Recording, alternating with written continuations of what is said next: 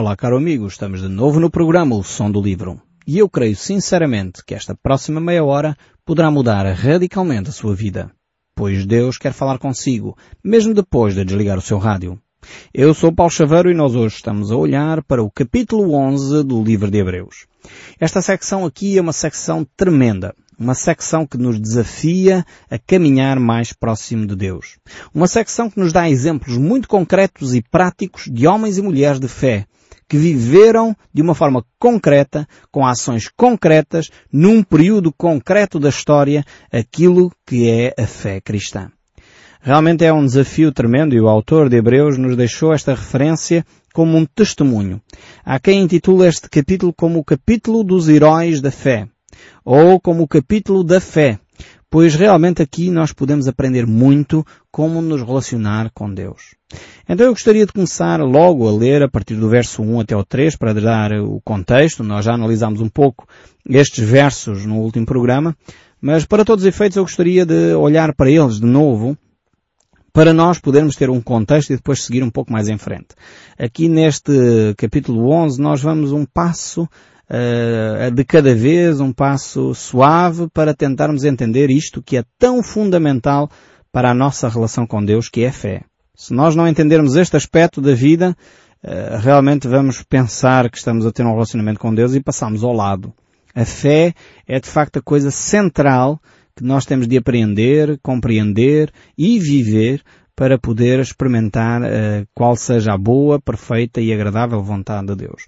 Então diz assim o texto bíblico, e no fundo começamos com uma definição aqui no verso 1 do capítulo 11 do livro de Hebreus, diz assim, ora a fé é a certeza de coisas que se esperam, a convicção de factos que se não veem. Esta seria uma definição fantástica Talvez vocês tenham a sua Bíblia, sublinhe este verso 1 na sua Bíblia, uh, marque, destaque, faça talvez um quadro uh, para o estimular à fé. A fé é a certeza, não é uma fezada, não é uma esperança. A fé não é uma esperança, não é um desejo, não é aquilo que eu gostaria que acontecesse. Não, isso não é fé. Fé é certeza. Deus disse-me que vai acontecer. E vai acontecer. Ponto final, porque se foi Deus que disse, é porque vai acontecer. Agora você tem que avaliar bem, porque como diz a própria Bíblia, enganoso é o coração do homem. Portanto, temos que tomar atenção se não é o seu próprio coração a desejar alguma coisa e você diz que é Deus que diz. Então, tem que procurar em Deus a confirmação pelas Escrituras, porque a fé vem pelo ouvir e ouvir a palavra de Deus. Então, tem que procurar nas Escrituras a confirmação dessa certeza. Porque a fé é uma certeza, não é uma ideia, não é um desejo, não é uma vontade. A fé é uma certeza. Uma certeza das coisas que se esperam. Ou seja, ainda que nós não alcançamos, no entanto estamos convictos plenamente por parte de Deus que aquilo vai acontecer. Por isso, a segunda parte deste versículo diz a convicção de factos, ou seja, a fé é alguma coisa que se vai materializar, vai realmente acontecer, são factos coisas que efetivamente se irão dar, mas que ainda não se veem, ainda não se realizaram. Mas já são factos que vão acontecer. Mas aqui não é só um discurso, não é uma, uma ideia positivista. Alguns confundem fé com positivismo. E fé e positivismo não é necessariamente a mesma coisa. Enquanto a fé provém de Deus, o positivismo vem da nossa mente. Isto é uma grande diferença, significativa. Eu posso desejar uma coisa muito, é? e todos nós sabemos, hoje há dados científicos interessantes sobre esta matéria, há dados científicos que indicam que cerca de 70% das nossas doenças são do foro psicossomático. Eu fiquei alarmado quando vi este número. 70% significa que em 10 doenças que eu tenho, 7 são produzidas pela minha própria mente. Não são doenças reais. Eu quando li isto fiquei assustadíssimo. Não sei se estes dados ainda se mantêm, uh, portanto, mas foi a estatística que eu li sobre as doenças psicossomáticas. Então isto para mostrar que há, que na nossa mente também há muitas capacidades, há muita coisa que acontece que é psicossomático, tem a ver com a nossa psique. Mas a fé não é só da nossa mente. É por isso que algumas pessoas dizem, é, isso é tudo da cabeça das pessoas. Não, isso, isso seria pensamento positivo. Pensamento positivo, sim, é, é, ótimo. Se uma pessoa é otimista, enfim, encara a vida com otimismo, não é tão pessimista. E o nosso povo português é muito pessimista. Por isso eu creio também que as coisas acontecem na nossa nação como acontecem por causa do nosso pessimismo. Nós somos muito pessimistas. Nós somos o povo que olha para o copo e o copo está sempre meio vazio, nunca está meio cheio. Uh, nós temos muito pessimismo no nosso discurso, somos muito fadistas, o fado, o destino, ninguém pode alterar as coisas, as coisas são o que são e é por isso que o estado de coisas se mantém. Nunca nos sentimos com coragem para confrontar a corrupção, nunca nos sentimos com coragem para hum, fazer justiça, nunca nos sentimos, achamos que a justiça não vai funcionar, que a corrupção nunca vai acabar. Este é o nosso fado, este é o nosso destino. Precisamos de mudar isto também.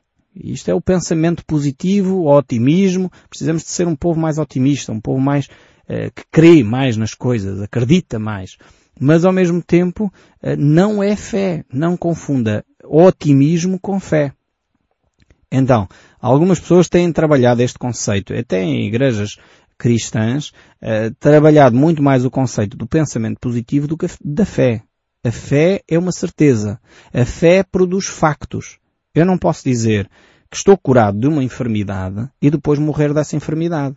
Ou seja, alguma coisa aqui não vai bem. Ou não era fé, ou então provavelmente eu estava a desenvolver pensamento positivo. Queria ser curado daquela enfermidade, mas na realidade não foi o que Deus me revelou. Então a fé é baseada na revelação de Deus, não é baseada no meu desejo. E às vezes a revelação de Deus até é contrária à minha própria vontade. Nós temos que estar atentos à voz de Deus. E, nós iremos dar exemplos disto. Um dos exemplos que eu já tenho citado é o exemplo de Abraão. Vocês acham que era da vontade de Abraão ir lá sacrificar o filho ao Monte Moriá? É óbvio que não, então aquele era o filho da promessa. Como é que ele ia ter no seu coração o desejo de sacrificar o seu filho? Nem pensar. No entanto, a fé indicava que Abraão deveria fazer isso. Deus estava-lhe a conduzir nesse sentido. Porquê? Porque Deus estava a fazer um teste à fé de Abraão. Então, a fé não é sempre sinónimo de vontade e desejo. Não se conforma sempre com aquilo que eu quero. A fé muitas vezes é contrária até àquilo que eu desejo. A fé porque provém de Deus. E há coisas que eu preciso de ter fé para viver, mesmo quando são contrárias àquilo que eu desejo. Dando um exemplo talvez concreto, uh, se calhar você está a viver uma situação, uh, e eu há pouco tempo ouvi um testemunho interessantíssimo so sobre esta situação. Houve uma pessoa que recebeu uns dinheiros a mais. Um cliente dele pagou-lhe a mais e enganou-se. Uh, e ele estava numa luta uma luta. O seu desejo era ficar com aquele dinheiro, porque o cliente noutras alturas já tinha pagado a menos, e ele diz, é pá, até é justo eu ficar com este dinheiro a mais, porque de alguma forma eh, ia compensar as coisas que já me tem feito no passado, e não sei o que, estava a tentar argumentar, a justificar-se com esta situação, mas a fé dizia não. A fé dizia tens que fazer o que é correto, o que é verdade. E o que é verdade é que aquela fatura é de X e ele só tem que pagar aquele X. Não tem que pagar X mais Y. Compreende? A fé vai muitas vezes contra até a nossa própria vontade. A vontade dele era qual? Era ficar com o dinheiro que está a mais. Mas o que a fé diz é, não, tens que fazer o que é correto. Percebe agora a diferença entre fé e vontade, fé e pensamento positivo? Nós temos que fazer esta distinção, porque tem havido uma grande confusão na cabeça de muitos cristãos, confundindo pensamento positivo com fé. Então precisamos de facto de entender a fé é alicerçada em certezas, a fé é alicerçada em factos. A fé não é uma coisa assim só mística, esotérica, uma coisa assim eh, que não se entende muito bem. Não, a fé tem, tem passos concretos que acontecem. Há dados concretos que materializam aquela fé. Depois o texto bíblico prossegue e diz, pois pela fé os antigos obtiveram bom testemunho. E pela fé entenderam que foi o universo formado por Deus, de maneira que o visível veio a existir das coisas que não aparecem.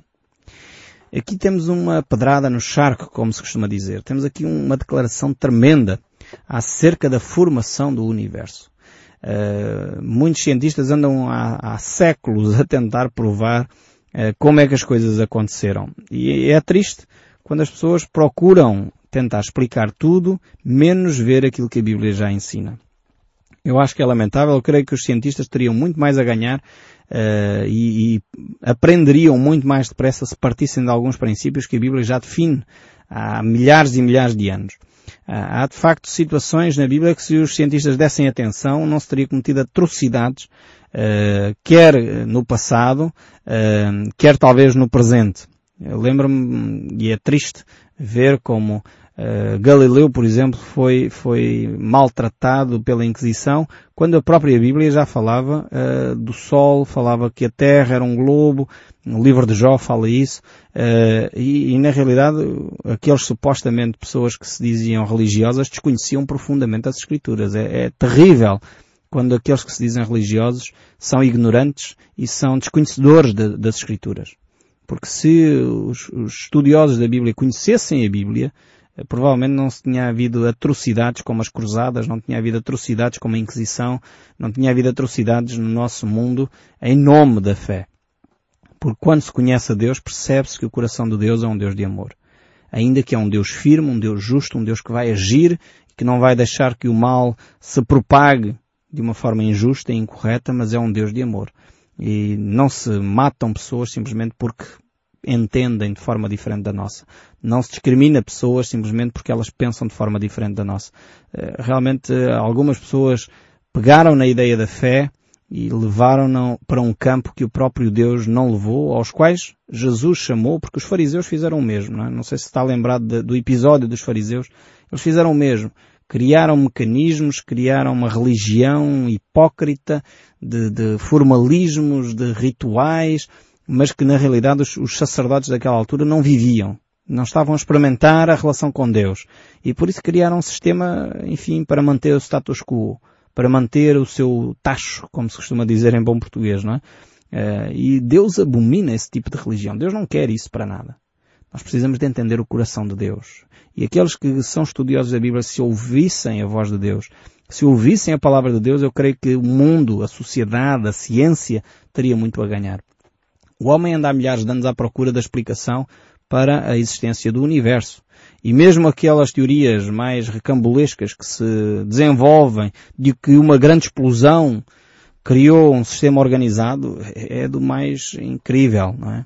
Como é que alguém pode, alguém inteligente pode imaginar que uma explosão gera alguma coisa organizada? Experimente. É só experimentar. A gente vê quando arrebenta uma bilha de gás lá em casa. Uh, quer dizer, ainda bem que não é nas casas todas, não é? Mas quando a gente vê na televisão este fenómeno acontecer, não gera nada organizado. A, a mesa não fica bonitinha no sítio. Os pratos que estavam em cima da mesa não ficaram mais organizados. Eu não sei como é que algum ser inteligente consegue dizer, ok, o universo explodiu e de repente tornou-se em galáxias, em estrelas, em sistemas solares extremamente organizados, planetas a girar à torno das estrelas com órbitas.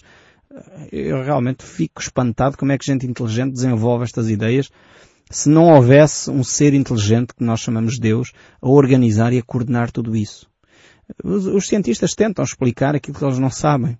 Mas se eles dessem ouvidos à voz de Deus, partissem do princípio que Deus está por detrás destas questões, provavelmente obteríamos muito mais respostas, a ciência avançaria muito mais depressa em perguntas que ainda hoje mantém.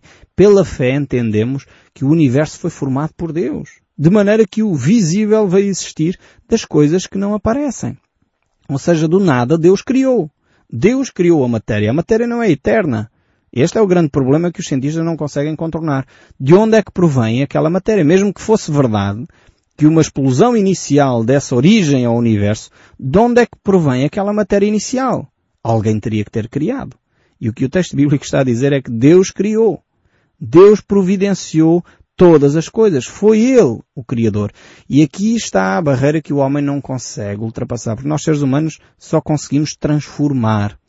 Alguma coisa tem que existir para nós podermos pegar nela e de alguma forma transformá-la numa outra coisa. Nós chamamos a isso criação. Os artistas criaram um quadro. Na realidade não criaram nada. Uh, na realidade pegaram em tinta já existente, pegaram nos pensamentos que existiam, tiraram ideias daqui e dali e depois criaram uma obra de arte. Esta palavra criaram muitas vezes dá a ideia de que efetivamente é uma coisa que surgiu do nada, mas não é. Nós, seres humanos, temos a capacidade de transformar. Deus tem a capacidade para criar. Do nada, do vácuo, Deus criou. Portanto, ainda que nós, seres humanos, temos uma grande dificuldade com isto. Porque nós, como não conseguimos fazer, achamos que Deus não consegue fazer.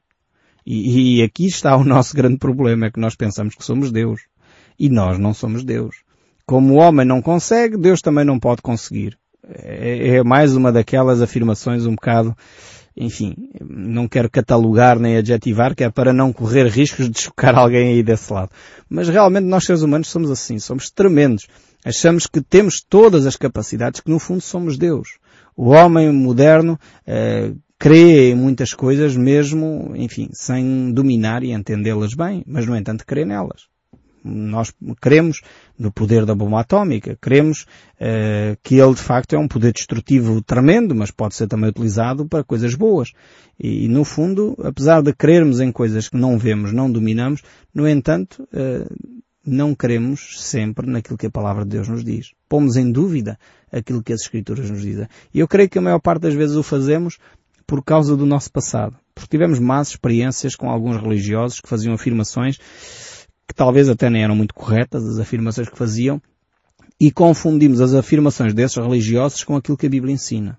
Eu creio que nós precisamos de voltar mais à Bíblia e deixar de lado mais os nossos traumas, mais as nossas, os nossos problemas com os religiosos que nos ensinaram e voltar mais à Bíblia. Ficar naquilo que a Bíblia ensina. Pela fé entendemos que foi o universo formado pela palavra de Deus. E o Evangelho de João reafirma isto. O Verbo, o Verbo de Deus, a Palavra de Deus, criou todas as coisas. De maneira que o visível veio existir das coisas que não aparecem. E realmente este é o poder criativo do nosso Deus. É o poder de Deus para criar o universo. O homem tem mais facilidade em destruir do que em criar. E naquela famosa época em que havia a corrida às armas nucleares, o homem tinha a capacidade, diziam eles, naquela altura, de destruir o universo, destruir o nosso mundo umas seis ou sete vezes com as armas atómicas que já tinha criado. Eu creio que é mais fácil destruir do que construir. Aliás, você deve já ter experimentado isso na sua vida. É mais fácil criticar alguém que está a fazer alguma coisa do que fazer. As pessoas mais facilmente criticam, é por isso que no, no, na área da política é muito fácil fazer oposição. E mesmo assim, enfim, vemos que nem sempre a oposição é bem feita. Mas é mais fácil criticar o que está a trabalhar do que trabalhar. Do que fazer as coisas bem feitas. Porque quem está a criar, quem está a trabalhar, tem sempre condicionalismos. Agora o nosso Deus não tinha esses condicionalismos. Ele é o Criador.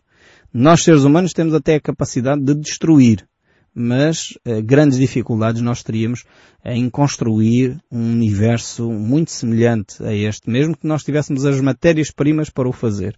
Deus, que é o Deus Todo-Poderoso, Ele criou. Criou do nada o universo que nós podemos ver. Depois entramos aqui agora em exemplos. Por um lado começamos com este aspecto, o aspecto da criação, foi pela fé, é pela fé, não tem a ver com argumentação científica, ainda que os cientistas começam a descobrir hoje dados que cada vez solidificam mais a nossa fé nesta matéria, porque a gente percebe que afinal de contas os cientistas não têm respostas, Antes, pelo contrário, tem cada vez mais perguntas e quando respondem uma pergunta surge mais 10. E depois respondem mais uma surge mais 10 perguntas. E verificamos que as explicações que eles dão, ainda que teorias interessantes, algumas são teorias interessantes, outras são teorias que, enfim, não lembra a ninguém.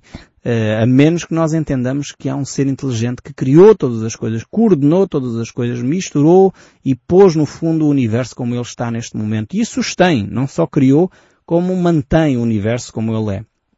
Depois então entramos agora em nomes concretos, pessoas concretas. O primeiro exemplo de fé que temos aqui é Abel. E porquê que é Abel não é Adão e Eva?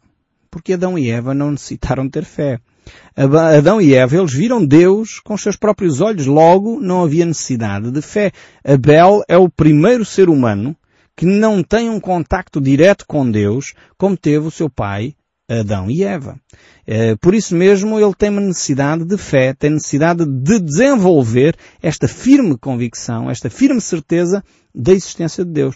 Provavelmente Abel chegou ao conhecimento de Deus através do testemunho do seu pai e da sua mãe, que tiveram uma experiência única uh, com Deus. E por isso o verso 4 diz, pela fé Abel ofereceu a Deus mais excelente sacrifício do que Caim, pelo qual obteve testemunho de ser justo, tendo a aprovação de Deus quanto às suas ofertas. Por meio dela, também mesmo depois do morto ainda que fala.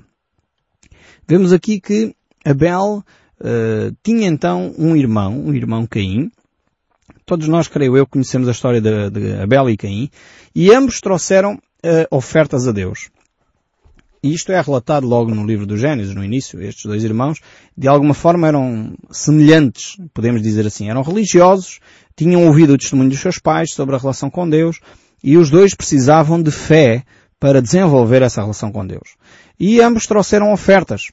Abel trouxe a sua oferta, animais, e Caim também trouxe a sua oferta. De alguma forma eles tinham desejo de prestar um culto a Deus.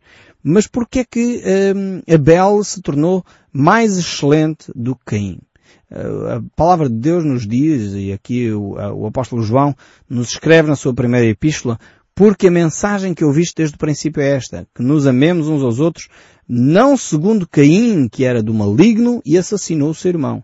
E por que é que o assassinou? Porque as suas obras eram más e as do seu irmão justas. Vemos que o problema de Caim não foi ele assassinar o seu irmão. O assassinar o seu irmão já é uma consequência do seu coração. Então Caim já tinha alimentado no seu coração a maldade, tinha alimentado no seu coração essas obras más, como diz aqui o apóstolo João.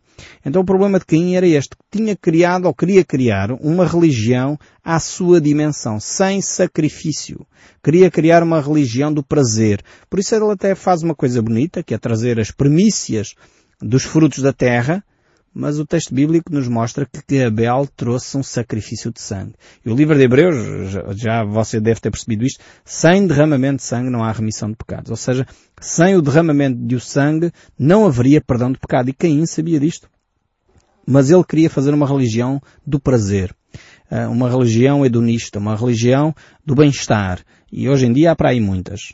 Quer dizer que há muitas religiões que seguem a metodologia do Caim. Não, não é preciso sacrifícios, não precisamos de Jesus para nada, temos é que ter prazer, sentir-nos bem, e se nos sentimos bem é o que é importante. É uma linguagem bonita. Mas o que o texto bíblico nos mostra é que isso está fora da fé. Está dentro do pensamento positivo, está dentro do otimismo, mas não dentro da fé cristã. Dentro do propósito de Deus para a nossa vida.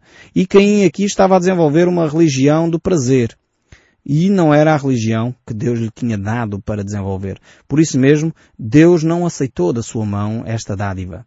E vemos realmente que Deus queria que o seu povo se aproximasse dele com um coração puro. E a única forma de purificar o coração é através do sangue de Cristo. E essa atitude de Abel manifestava exatamente essa, esse desejo de Deus para cada um de nós. Eu espero sinceramente que o som deste livro continue a falar consigo mesmo depois de desligar o seu rádio. Deus o abençoe ricamente e até ao próximo programa.